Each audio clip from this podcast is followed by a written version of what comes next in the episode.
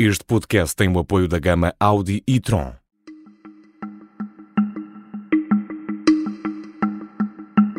Esta é a história do dia da Rádio Observador. As denúncias de assédio no desporto vão aumentar?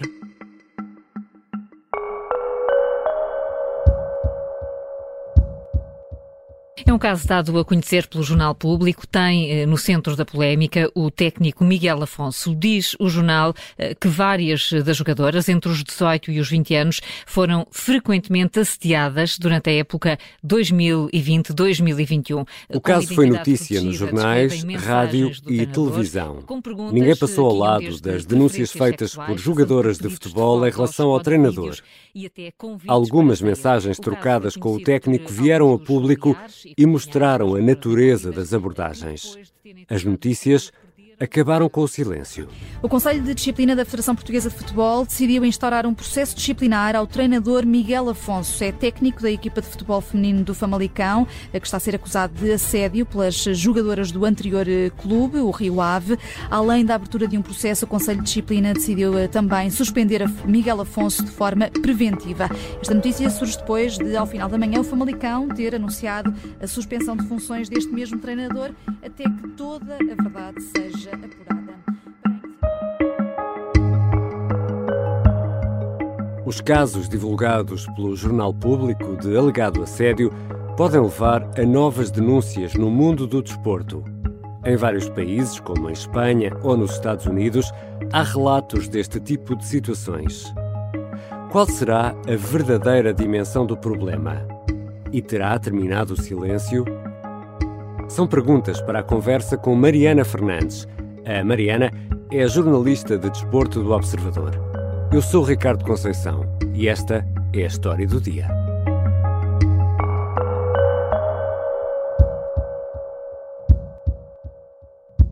Bem-vinda, Mariana. Olá, Ricardo. Mariana, os casos eh, que estão na origem desta situação foram denunciados por jogadoras de futebol ao Jornal Público. Afinal, que casos são estes? Então, estamos a falar de casos uh, denunciados por jogadoras do Rio Ave, jogadoras de futebol feminino do Rio Ave, entre os 18 e os 20 anos, que acusam o treinador, Miguel Afonso, uh, de as ter assediado sexualmente através de mensagens, de escritas, portanto, mensagens uh, de, por telefone, por aplicações, uhum. por redes sociais e também mensagens áudio, mensagens orais, uh, de as ter assediado durante a temporada 2020-2021, portanto, não a anterior, a época antes dessa, em que Miguel Afonso era o, o, treinador do Rio Ave. São mensagens trocadas entre o treinador e várias atletas de teor impróprio, mensagens essas que, entretanto, algumas, alguns screenshots, digamos assim, algumas fotografias dessas mensagens já surgiram, já foram partilhadas também na, na internet, portanto, já foram e tornadas que públicas. O que, é que era dito, por exemplo? Consegues dar-nos um exemplo? Eram essencialmente insinuações por parte deste treinador, ou seja, não hum. existe nenhuma mensagem chocante, digamos Explícita. assim. Exatamente. Não existe nenhuma mensagem de teor explícito feita por este treinador. Existem sim claras insinuações, sendo que, num dos casos, pelo menos, este treinador pediu também fotografias e vídeos uh, do corpo de uma destas atletas, vamos recordar entre os 18 e os 20 anos, alegando uh, que era para controlar o peso destas atletas. Mas estamos a falar de uh, casos, e nesta situação, de assédio, não estamos a falar de abusos. Não, estamos a falar de mensagens apenas escritas e orais, portanto, só assédio sexual, nada, não existe nenhuma acusação, nem nenhuma alegação de abuso sexual físico. E quem é este suspeito? Quem é este homem? Então, falamos de Miguel Afonso, tem 40 anos. Uh, atualmente, quando tudo isto surge, portanto, quando surge a notícia uh, do Jornal Público, treinador do Famalicão, já, uh, que começa a carreira em 2019, portanto, muito recentemente, uh, num clube da Pova de Varzim, que depois então uh, aparece no Rio Ave, ainda não no principal escalão do futebol feminino português. Em teoria, uh, alegadamente, de acordo com estas denúncias, é neste período do Rio Ave que acontecem estas mensagens, estes casos de assédio sexual, que depois termina esse contrato com o Rio Ave, Rio Ave que entretanto também já disse que não, decidiu não renovar esse uhum. contrato também um bocadinho à luz uh, de ter tido conhecimento uhum. destes casos que passa pela Ovarense na época passada e que, entretanto, este ano uh, sobe uh, ao Famalicão. E digo sobe porque sobe ao primeiro escalão do futebol feminino português, sendo que o Famalicão, excluindo uh, Benfica, Sporting e Sporting de Braga, é das melhores equipas do campeonato português quando falamos de futebol feminino. Mas tu deste aí um toque que me parece importante. Ou seja, já se sabia que havia aqui problemas, já havia denúncias?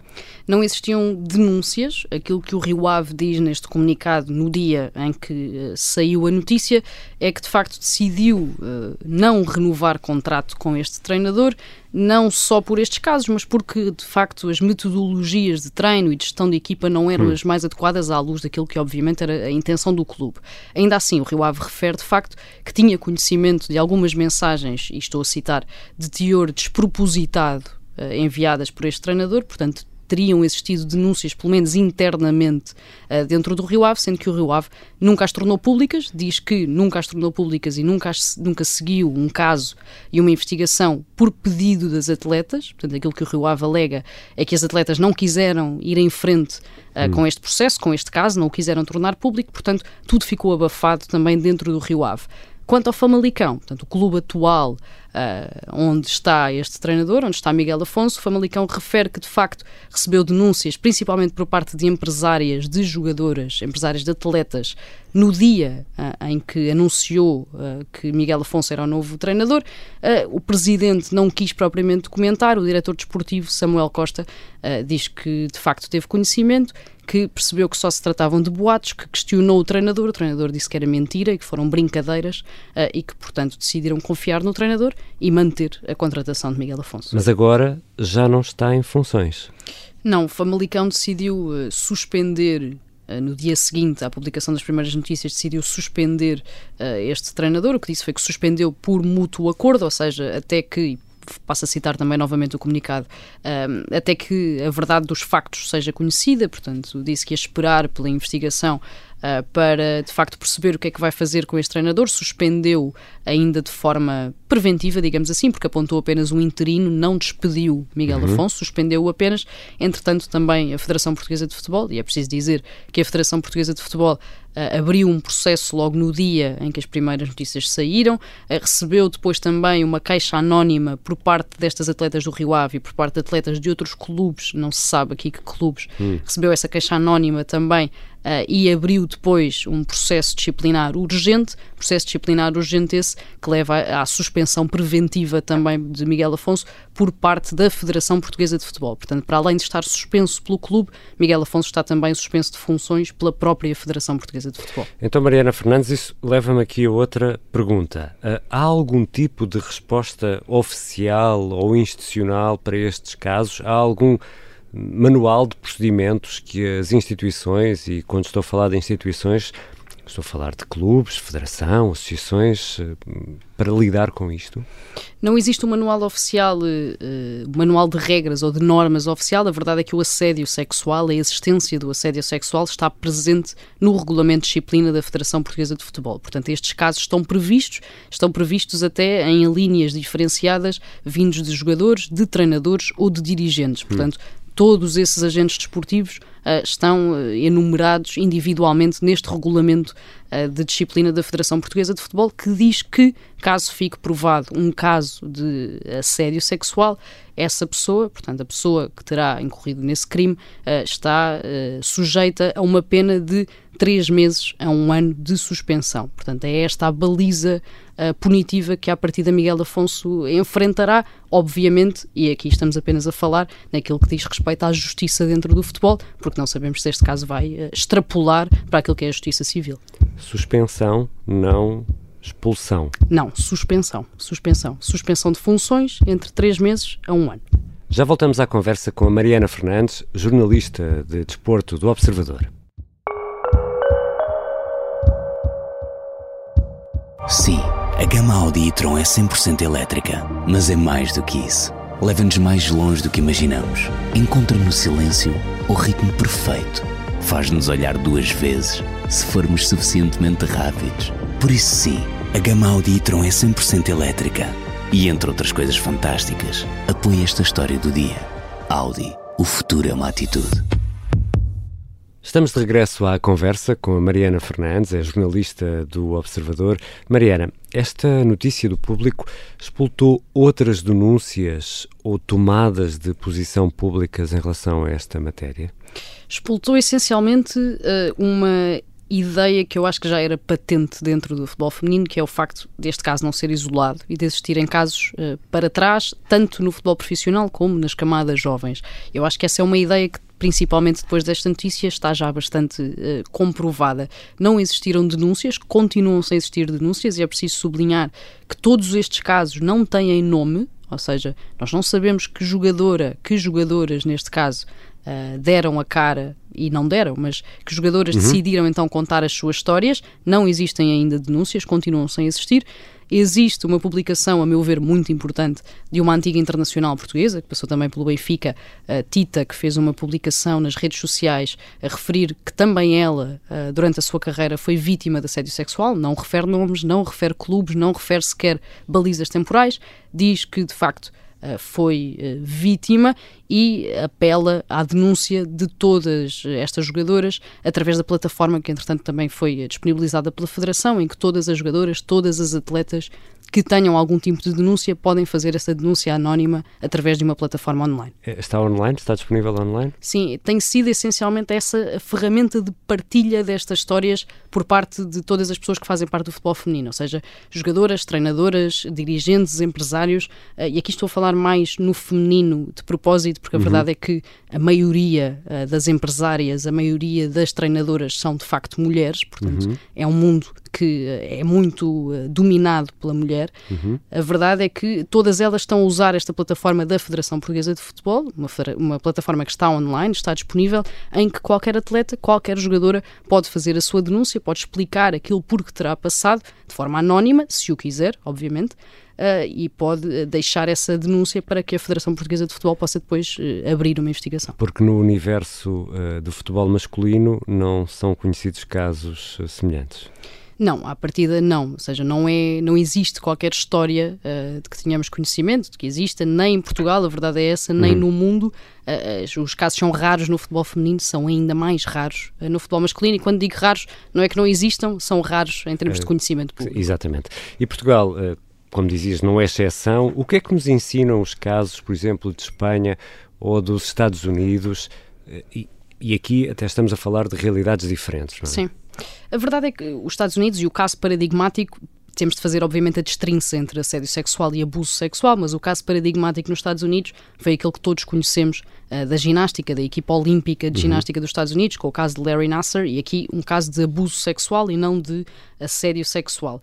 Aquilo que podemos aprender ou que podemos, pelo menos, esperar que aconteça também em Portugal é aquilo que aconteceu nos Estados Unidos, ou seja, tudo começa com uma pequena notícia de um jornal chamado Indie Star, que faz uma entrevista a uma antiga ginasta que já nem sequer estava no ativo, chamada Rachel Denholler, que explica então que foi vítima de abuso por parte deste médico que ainda estava em funções na seleção olímpica uh, dos Estados Unidos. Este médico era Larry Nasser. E isto foi o início uh, deste novelo que foi depois se desenrolou. Exatamente. Esta pessoa que deu a cara, esta antiga ginasta que deu a cara, fez com que outras antigas ginásticas, ginastas, ainda que periféricas, ou seja, com pouco impacto uhum. na modalidade, viessem também falar e de repente, de repente, que se calhar passado um ano, tínhamos 300 nomes, incluindo atletas olímpicas e incluindo, obviamente, Simone Biles, que se tornou a cara uh, de todo este movimento. Portanto, aquilo que podemos aprender e esperar, pelo menos, é que, uh, e é um bocadinho à semelhança também do que aconteceu com a Espanha no futebol feminino, porque também apareceram alguns casos de assédio sexual, uh, é que este realmente seja a ponta de um iceberg que ainda está por descobrir. E quando eu digo iceberg que ainda está por descobrir, não é que, obviamente, eu queira ou que algum de claro. nós queira que surjam mais casos, é porque sabemos à partida que existem mais casos, sabemos que estas histórias não são virgens e é preciso realmente contá-las e é preciso que alguém tenha a coragem de as vir contar uh, para que sejam erradicadas e deixem de acontecer. É, será uma espécie de, de, de movimento Me Too também aqui no, no desporto. E o futebol feminino é, é uma modalidade em crescimento e tu, Mariana, Tens acompanhado de perto essa, essa evolução? Hum, de alguma forma, achas que isto pode levar os pais a pensar duas vezes se deixam ou não os filhos participar nestas atividades? Isto, a médio prazo, poderá ter consequências na qualidade desportiva que está a crescer, não é? Que está em crescimento? Acho que esse é o principal perigo uh, destas histórias realmente verem luz do dia. Ou seja, qualquer pai, qualquer mãe, obviamente, uh, quando olha para estas histórias, quando olha para estas notícias, tem receio em colocar, neste caso, uma filha, porque estamos a falar de futebol feminino, a jogar futebol. E tem receio de enviar essa filha para um estágio, tem receio de deixar esta filha num qualquer balneário de um clube de futebol. Portanto, esse é o principal perigo de todas estas histórias. É criar, de facto, este estigma, um estigma que está, por exemplo, a acontecer nos Estados Unidos, com uma modalidade que, obviamente, por ser a dimensão dos Estados Unidos, não corre perigo uh, de sobrevivência, mas que teve de facto impacto naqueles anos seguintes, nos anos que, que seguiram à história de Larry Nasser, teve de facto impacto na quantidade de raparigas muito jovens que entravam ou não uh, na, nos na clubes. Ginástica. Exatamente.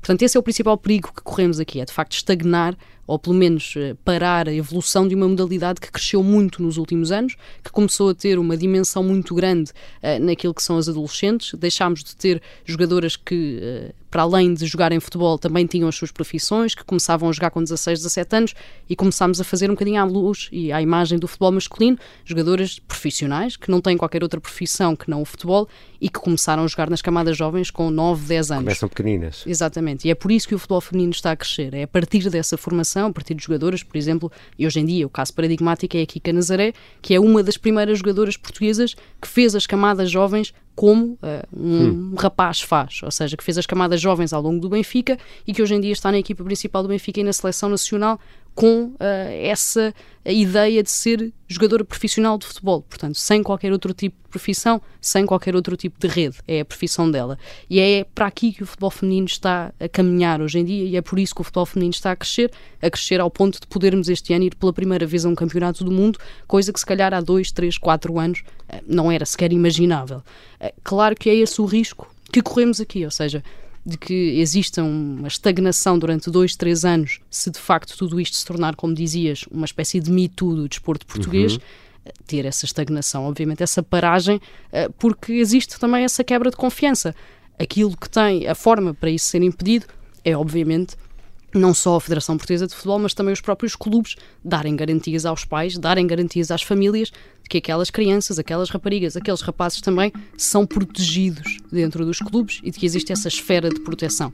Ou seja, garantir que qualquer caso, qualquer denúncia, qualquer centelha que exista será devidamente investigada e será devidamente explorada para que nada disto volte a acontecer. Obrigado, Mariana. Obrigado, Ricardo.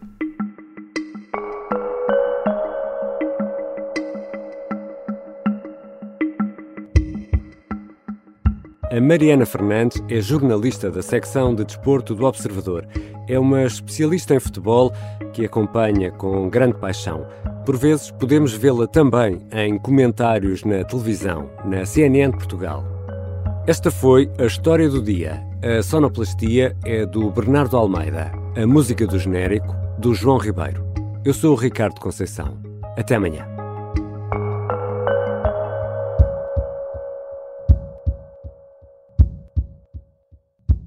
Este podcast tem o apoio da gama Audi e Tron.